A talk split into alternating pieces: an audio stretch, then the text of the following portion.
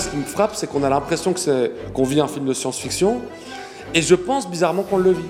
C'est-à-dire que justement, comme les gens face à cet inconnu ne savent pas quoi faire, ils vont recourir à certaines de leurs ressources imaginaires, à l'imaginaire de la catastrophe, et dans cet imaginaire de la catastrophe, qui est donc essentiellement évidemment véhiculé par les films, les séries de science-fiction ou les romans de science-fiction, bah, il y a des espèces de trucs et astuces. Les gens achètent du papier toilette, les gens font des réserves alimentaires, les gens stigmatisent ceux qui ne se comportent pas comme il faudrait. Et donc, le monde n'est pas de la science-fiction, mais nos comportements, s'appuyant sur un imaginaire de la science-fiction, vont faire soudainement qu'on a l'impression de vivre dans un monde de science-fiction.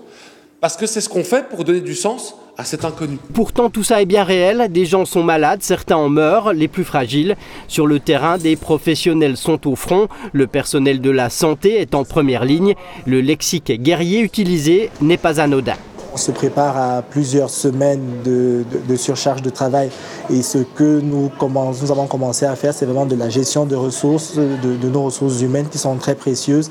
Et c'est par exemple pour certains secteurs, c'est de commencer à mettre certaines équipes au repos pour l'instant pendant qu'on n'est pas encore euh, complètement surchargé. Ici, on a le secteur qui a été identifié pour installer un poste de dépistage avancé avec le service technique qui est en train d'installer du matériel. Nous avons prévu, euh, en cas extrême, une femme enceinte en train d'accoucher qui serait porteuse de coronavirus.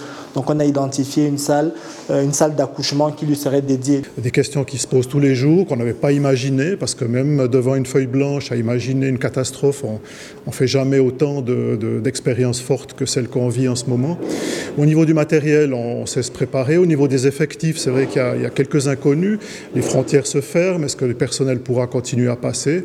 Nous nous préparons à ne plus pouvoir compter éventuellement sur ce, personnel-là, voire aussi du personnel malade. Donc il faut anticiper ces, éléments-là.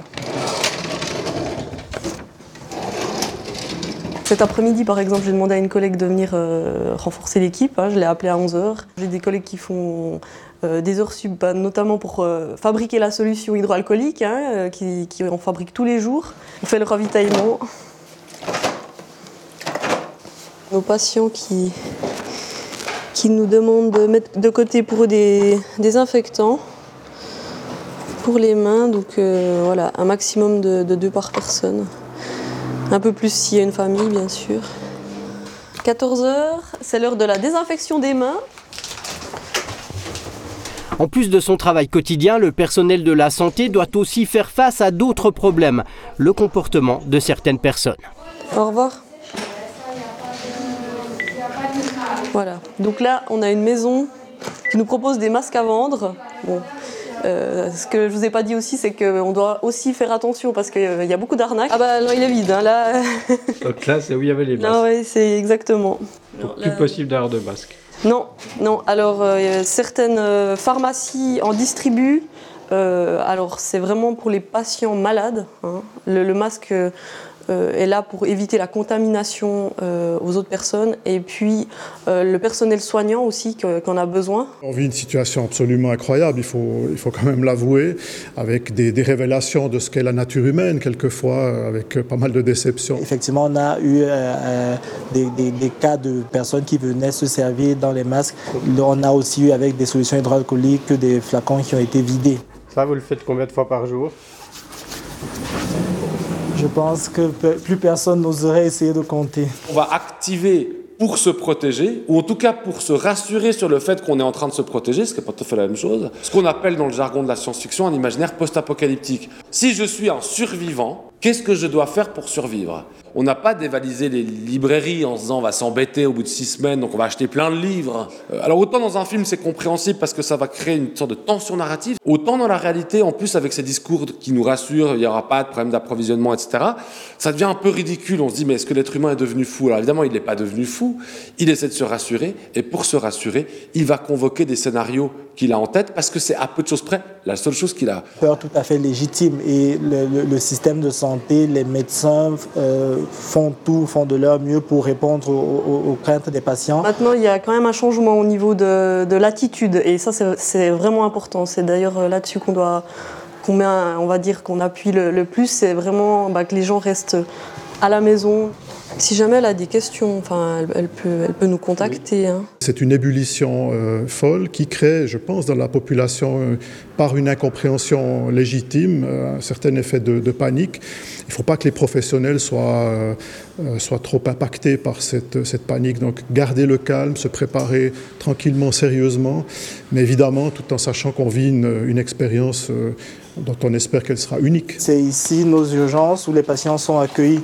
Donc aux urgences, il y a l'un des box qui est dédié pour euh, recevoir les, patients avec des symptômes respiratoires et donc suspects d'infection à coronavirus. Je pense que c'est très important que la population respecte les recommandations euh, des autorités parce que c'est ça qui va permettre que le système continue de bien fonctionner, y compris à l'hôpital comme à l'extérieur de l'hôpital. Et si ce virus nous disait quelque chose sur nous, notre système, notre manière d'appréhender le monde?